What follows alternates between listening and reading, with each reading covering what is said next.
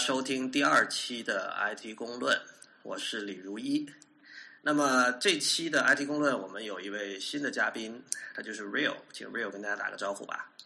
大家好啊，我是知乎的 Real。我大学本科是学呃商科的，然后因为对计算机比较感兴趣，后来啊出国读了计算机的研究生啊，然后后来啊回国的时候在知乎工作，做一些后端的服务器的一些呃一些呃业务。啊，在这之前，我也给 Apple for Us 呃写一些文章，然后并且帮助他们维护网站。好，那废话不多说，今天我们要讲的这个话题是最近的一个热门新闻，就是有一款叫极路由的产品。那这个产品呢，它是属于一种叫智能路由这个大的概念下的一个一个东西。然后，呃，这个产品之前它的第二代出来的时候做了一场发布会。那么这个发布会呢，引起了一些小风波。然后 Real，因为我看到你在你的知乎专栏写过一篇文章，叫《极路由：冒号概念大好，玩法不对》。然后这篇文章很多人关注了，而且我觉得你你对这个产品的整个视角和立场跟别人不太一样。呃，要不你先跟大家介绍一下这是一个什么样的产品？OK，啊，相信大家很多人如果家里有像手机啊、平板电脑的这种设备的话，都会有一个叫做无线路由器的东西。它的作用就是接入互联网，然后发射 WiFi 信号，让你的手机、平板电脑、笔记本可以通过无线的方式连呃上网。啊，极路由呢，他们就是在大概半年前发布了这么一个呃第一代的呃，他们叫做智能路由的一个产品。呃，他们当时主打了一些概念，比如像他们的路由会提供呃一些叫做像手机一样的 App，可以通过这种 App 去扩展它的功能。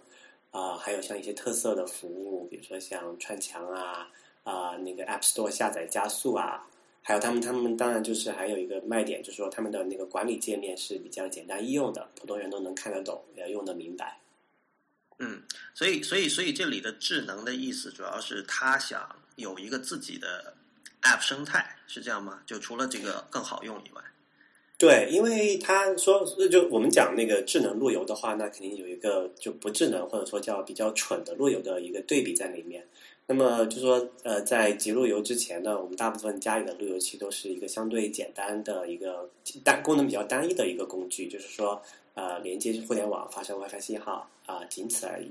那么极路由他们是说，哎，如果我们把这个小东西上加上一些可以我们自己扩展一呃它的功能的，像呃 App 呃手机的软件一样的东西，那么这个路由就变得比较聪明一点。那我们叫它智能路由。对，所以这个智能和笨的路由器，其实很多时候它在价格上是并没有太直接的反应的，是吧？因为我知道极路由的价格是多少，一百九十九人民币还是九十九人民币，然后。我们看到市场上有很多，就是包括以前八零二点幺幺 N 刚刚出来的时候，有很多那种路由器，包括像苹果卖路由器，它的价格是远比这个贵的。但是，我记得你曾经讲过，就是说，包括像苹果现在两款路由器，Apple Express 和 Apple Extreme，仍然是属于笨路由。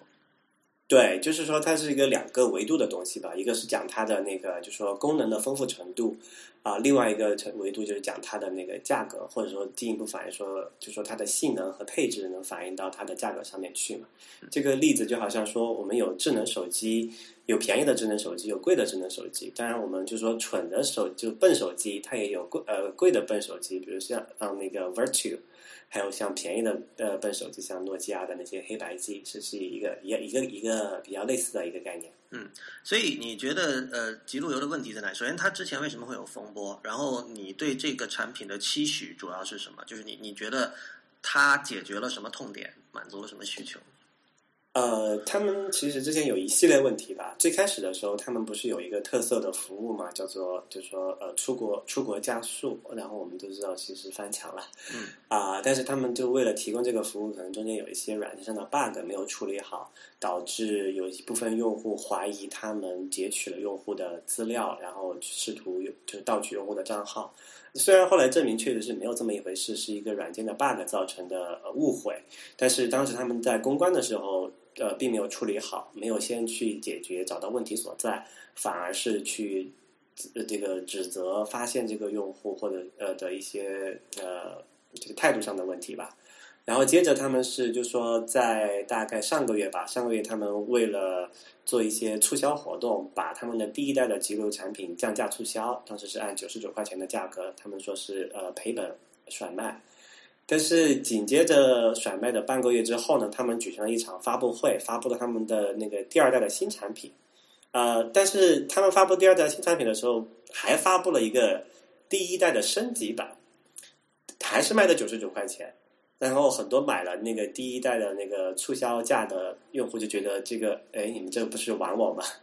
然后会就导致了后来的一系列的问题。现在有在媒体上，包括像知乎上一些，还有他们自己的论坛上，会有很多用户去呃表示对他们这个做法表示质疑啊，就是说其实这是其实他们的产品是一个好产品，但是从营销上来讲角度来讲，他们做做的一系列举措比较适当吧。OK，那我们产品和营销分开说哈，我们先说产品，就是我看到你的文章里是提到，尤其提到。这这样的一个智能路由产品，对于用户管理大量的照片，其实是有很大的潜力的。因为因为我们知道现在智能手机的照相机已经非常高端了，而且每个人都会在日常生活中大量的拍照，然后怎么管理这些照片成了一个问题。呃，我不知道你平时，比如说我，因为我们两个都是用 iPhone 哈，我不知道你怎么管理照片。那我我管理照片的方式其实非常的笨，就是说呃，每次我的 iPhone 空间不够的时候，我会用 USB 线。把 iPhone 和电脑连起来，然后通过某种软件，不管是 iPhoto 还是 Image Capture 还是什么，把这些图片拖到硬盘上，然后把它删掉。所以这个很麻烦，而且也不便于日后管理。对，其实我我呃，就是我我在那篇文章里面讲的一个概念，就是说，如果你有这个智能路由这个概念，你也可以做很多样的东西嘛。那么其中这个照片的存储就是一个很好的一个应呃用力吧。其实我管理照片也是和你差不多的，只是我们用的在可能工具不太一样。我是把那个从那个手机导到电脑里面，我是用 Mac，然后导到那个 iPhoto，呃，然后再把手机里面我觉得不需要保留的先删掉，然后再就是永久在 Mac 里面保存。但是其实你可以看到，像我们这样的话，等于还是把我们的传统的像 Mac 或者 PC 作为了我们这个家庭的数字的媒体中心。呃，但是你看一下，其实很多人。或多或少的都能感觉得到，可能再往后走，我们就不会有像传统的 PC 在家里了，可能只是会有像现在的手机或者是平板这样的便携设备。那么到那个时候的话，那我们的这个数字中心的角色该有什么样的设备来扮演呢？啊，我我我这里我插一句啊，就是我觉得刚才 Real 描述的这个未来，很多人可能听着觉得稍微还是有点远，因为就是说，呃，虽然很多人现在下班之后确实不碰笔记本电脑或台式机。他只用平板或者智能手机，但是你说家里会没有电脑，很多人可能很难想象。我就想起我们在第一集 IT 公论的时候，我跟李楠讨论过那个究竟有没有可能用完全不用笔记本工作的事情哈。那我觉得就是说，呃，其实有相当多的人他用电脑是一个被迫的一件事情。就我们是喜欢电脑的人，我我们就是就算工作不需要我们这么做，我们也会去买笔记本电脑来玩。但是对于很多人来说，其实他没有这样的兴趣，所以我觉得对于这种人来说，在未来两年，比如说两年之后，他家里没有笔记本，还真的是有可能的。这这不是一个很难想象的东西。对，特别是像那些白领，他每天在工作场合被台式机或者各种 Office 软件蹂躏了一天，回家肯定是不想再开一个传统电脑来玩的。我觉得是的。那不好意思，那请继续刚才的那个。对，刚刚才就讲到，就说如果就说呃，我们就说他们要做这个智能路由的话，那能不能结合这个大趋势，把从现在开始做，然后在可能几年之后能逐渐取代这个我们现在的一个这个台式机或者 PC 或者笔记本这种机器的那种媒体中心的功能，比如说像存储这个我们的个人照片。嗯，所以呃，当然有人说，他说，哎，那如果你这个要存储的话，你肯定要有势必有一个，比如说要硬盘啊什么的也好。那么我就说，那个极路由他们不是可以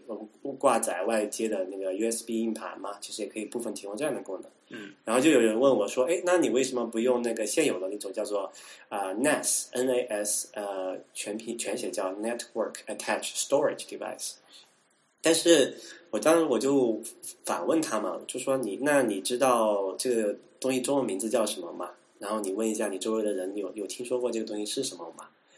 所以，就像 NAS 这种专业设备，它确实也现在在线流能够解决我们的一些呃问题，但是其实它的那个受众还是比较窄，非常集中在像 G 那个 Geek 这种圈子里面去。但像路由器的情况就不太一样，因为只要你只要你家里有那个呃平板或者移动设备呃手机也好，你就一定会有一个路由。就老百姓也知道这个路由大概是一个，他虽然可能说不上来路由这个东西到底是个什么玩意儿，但是他能够知道你我家里要上网就必须要有这么一个东西。那么它从这个在受众面的程度上就要比那个 NAS 的要好很多。所以我觉得它在定位上的话，从这个从它从这个路由的。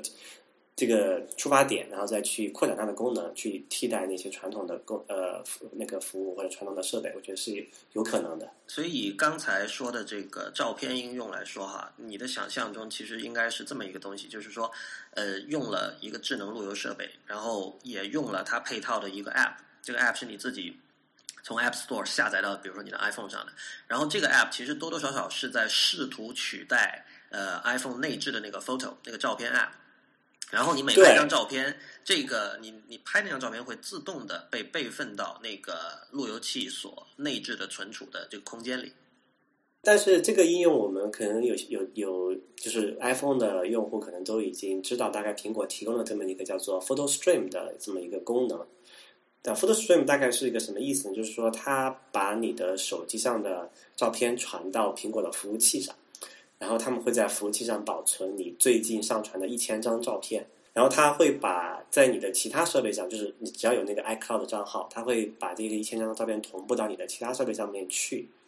但是其实我们看一下这个过程，他做反了，他其实应该是把所有的照片永久的保存在它的服务器上，然后只在手机上保存最近的可能五百一千张，这样的话。我们手机上，如果我拍了新的超超过一千张，它就可以自动把旧的删掉，我就不用就手在我手机上的话，就是一个固定的空间，它不会随着我的照片量而增呃而不断增长嘛。所以我就也我也就不用担心说空空间没有，或者说是要把照片导出来才可以的事情。所以我希望他说，呃，如果我们那个智能路由能够配合这么一个 App，实现像我们这刚才我讲的那个功能，就是其实是把那个 Photo Stream 反过来做的话，其实就很很大程度上解决了我们这个痛点了。嗯，我记得在你的文章里，你还提到，就是有一点你觉得他们走错了的是，他们在第二代的产品里，就第二代的极路由里取消了内置的存储。对，嗯，他们当时发布他们那个极路由第一代的时候，他们是一个有一个内置的四个 GB 的存储空间，用来存放那个路由器的 App，就用用于扩展它的那些功能嘛。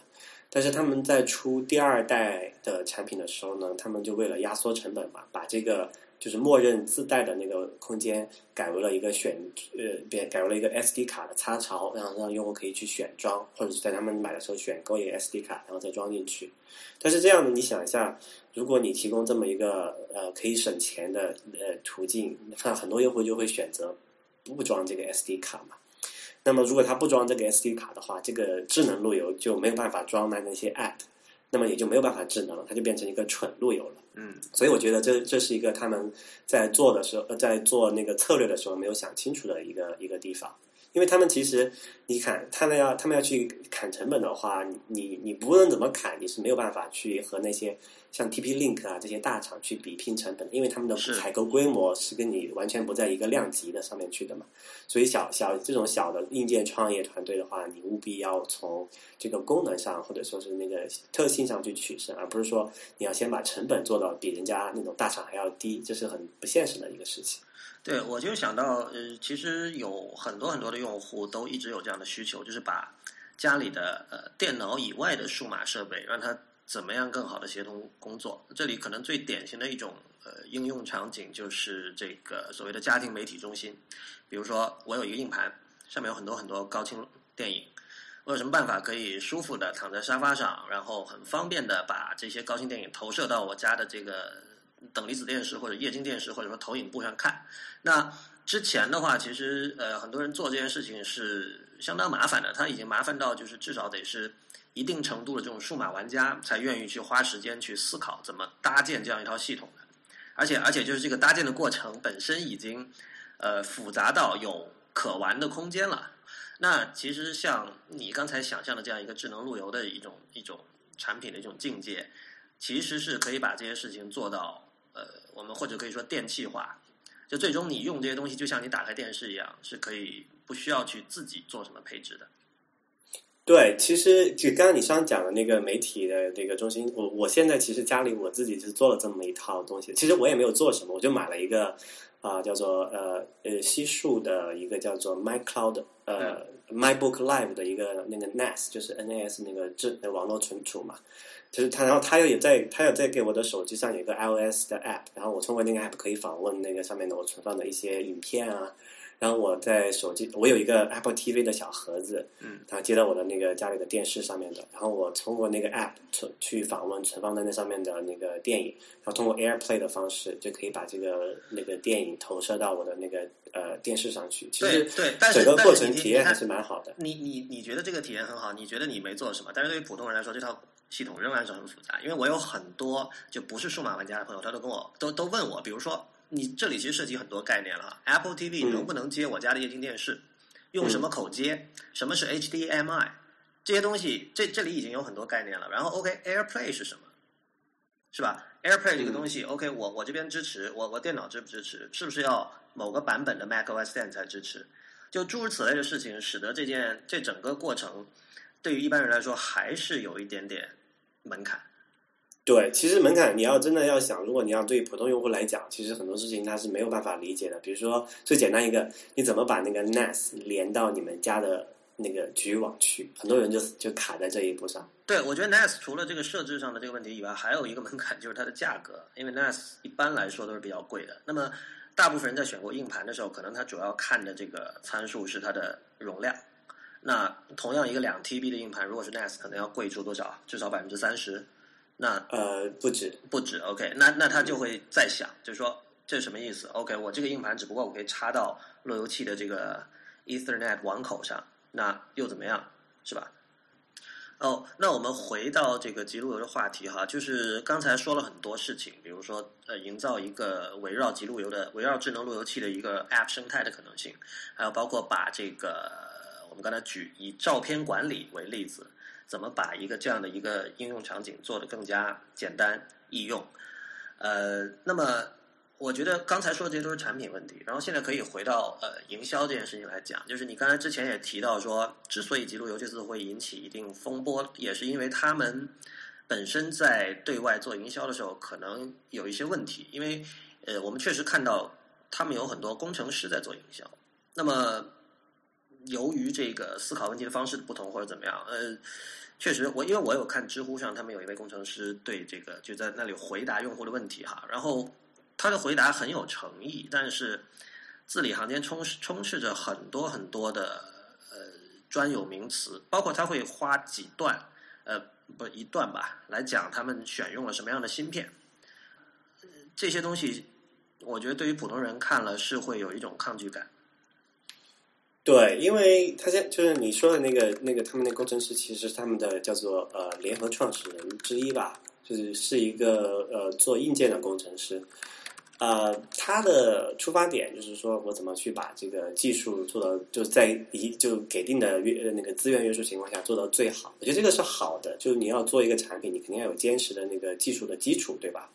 但是我觉得他们错误的地方就是不应该把这种东西暴露在公众的眼里去，因为你这样的话只会加深公众对这个你这个产品的就恐惧感，因为他不懂你在讲什么。呃，然后他们他们的就这个是他们的工程师来做这个跟客户沟通，各来做营销，这个是很错误的一个一个一个做法。他们的其实他们自己的营销团队呃，其实做的也不好。他们之前有很多地方，就特别在知乎上有很多人呃用户反映，他们呃，他们其实诚意是好的，就是像给更多的用户关注到这个产品。但是他们这样做的太过火的感觉是，反而给人有一点，哎，你这个是不是在做枪手或者是发软文的感觉？就等于是用力过猛，没有产品没有就就是营销的力度和产品的潜力没有没有 match。对，呃，还有一个问题就是，由于至少按照你刚才的，你不是极路由员工啊，但是对于那你刚才对于这个智能路由这一个产品类别的这种描述，其实是呃，这是一个相当有颠覆性的东西，就是它其实颠覆了人们对于路由器能干什么这个问题的认知。就一般人的理解，路由器就是一个发射 WiFi 信号的东西，然后大不了说哦，我会看一看它的穿墙能力怎么样，对吧？它信号稳不稳定？除此之外，一般人对路由器是没有任何期待的。但其实你现在是要去改变人们对这个产品类别的认知。那么在这种情况下，呃，我觉得产品的命名就已经相当的重要，而。呃，路由器这个东西，其实对于一般人来说不是一个特别好理解的东西。就是哪怕像我这样的半专业用户，如果你要我向你解释路由，就是 router 是什么意思，我我其实是没有信心可以解释的很好的。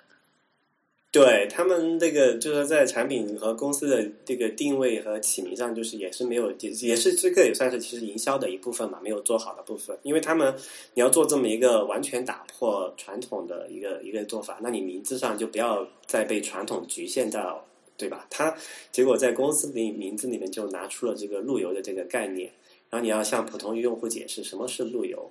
可能用户要知道它这个东西是一个上网的东西，但是它不能从。这个路由联想到你还能做智能，你还能做刚才提供我们讲我们想象的那些 App 的功能，对吧？所以等等于是他们给自己画了一个框，然后把自己关在了里面，然后又又又自己又其实又想很想冲出去，